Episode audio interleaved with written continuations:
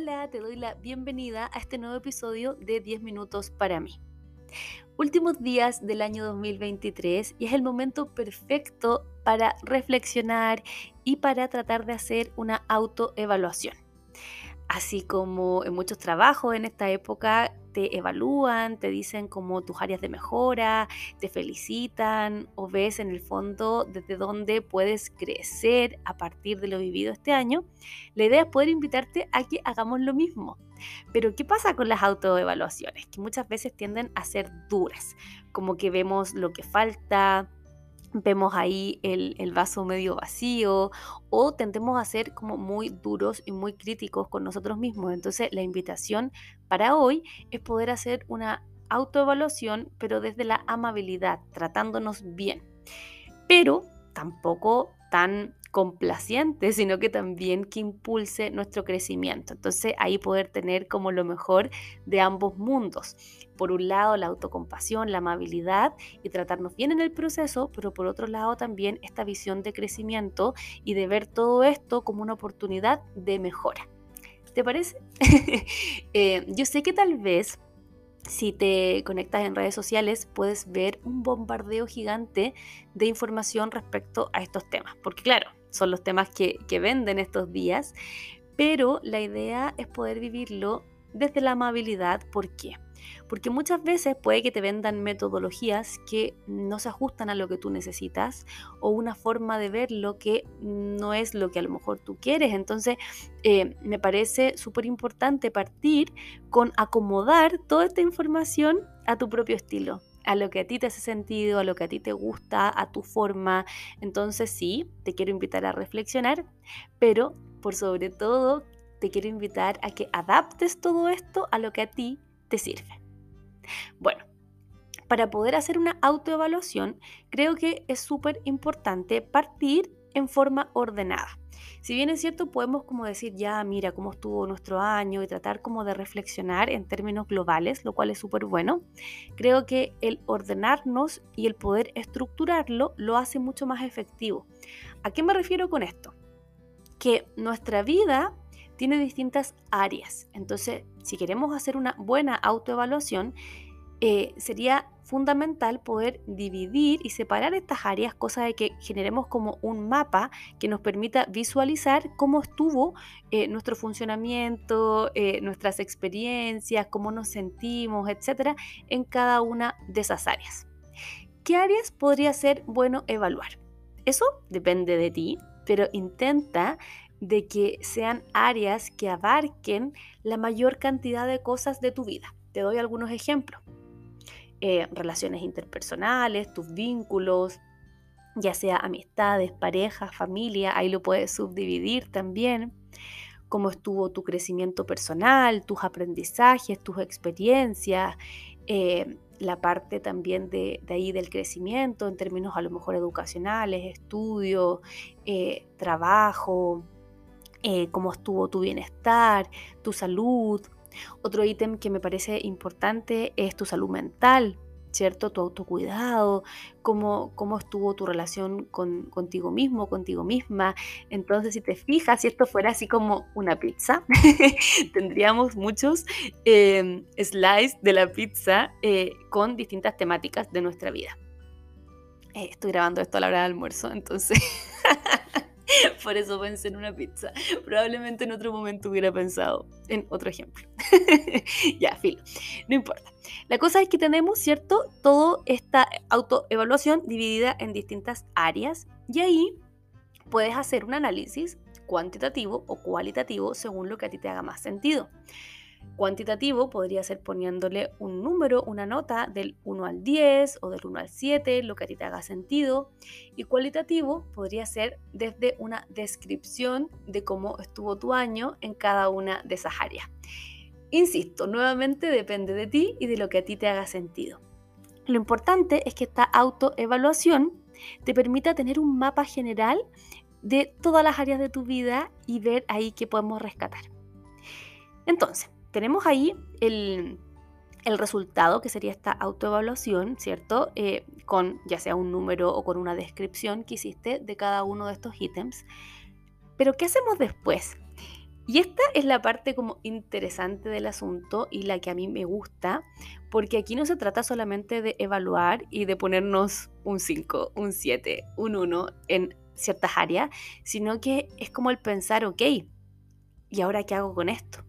Y ahí es donde está la oportunidad de crecimiento, donde está la oportunidad de mejora y en donde tenemos que poner nuestro foco de atención porque nos va a dar las bases también de lo que queremos trabajar para el próximo año.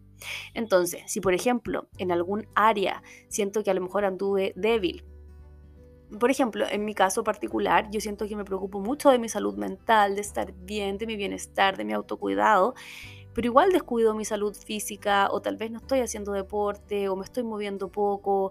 Entonces, claro, mi salud me queda un poco coja porque con pura salud mental tampoco sostengo toda mi salud. Entonces, al yo evaluar mal esa área o al ponerle ahí este asterisco, al tiro pongo mi foco de atención de decir, ok, entonces el 2024 tengo que hacer algo distinto en esto y cómo parto. De repente podría partir con algo básico como a lo mejor hacerme exámenes o a lo mejor eh, para ver cómo está mi salud en el fondo por dentro o puedo partir haciéndome cargo de ciertas cosas o teniendo rutinas que me ayuden a tener mejores hábitos, por ejemplo.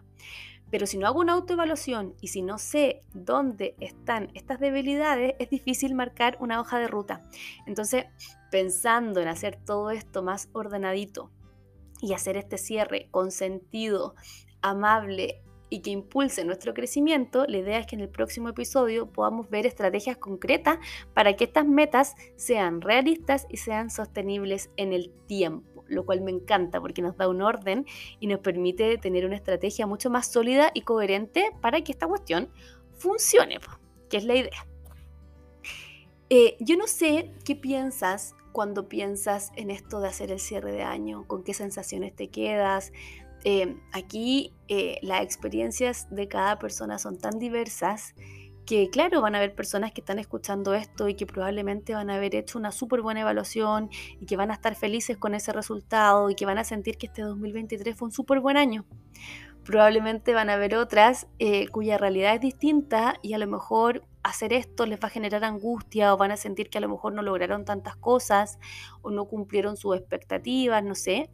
Entonces, a partir de esta actividad, obviamente van a aflorar emociones emociones que también nos pueden ir guiando porque nos dan luces de cómo nos sentimos con lo vivido este año.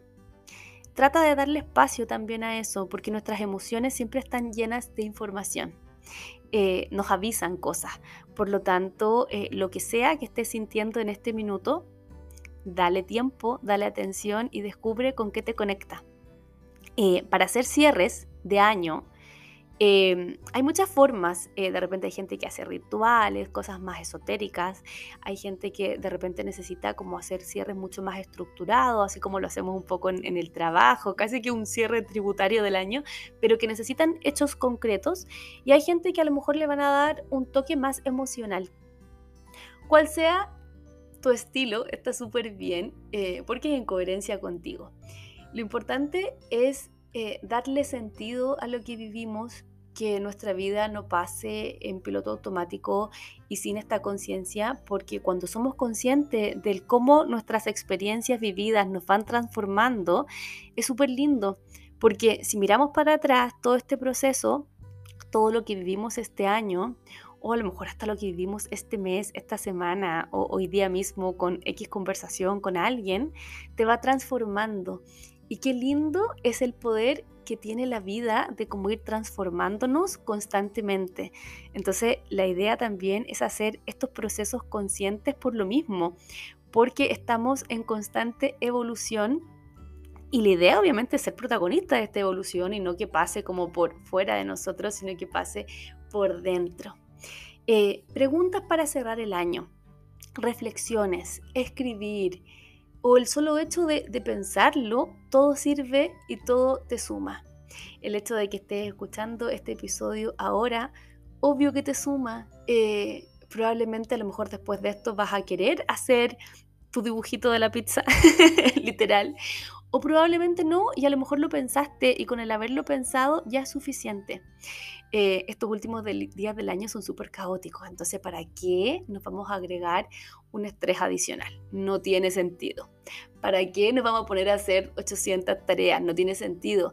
Haz lo que resuene contigo, haz lo que te haga bien y lo que puedas hacer.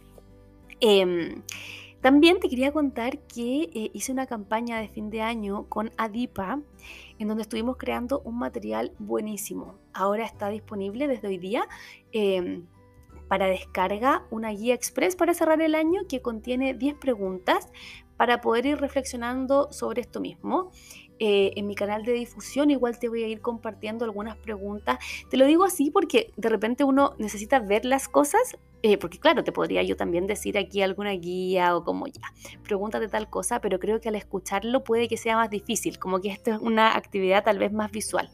Así que estos días igual te voy a estar compartiendo como ejercicios más concretos en mi canal de difusión por si no me sigues en redes sociales, mi Instagram es veroaliaga.psicóloga y ahí también te puedes suscribir a mi canal de difusión en donde estoy constantemente compartiendo información que apunta también siempre a impulsar tu bienestar.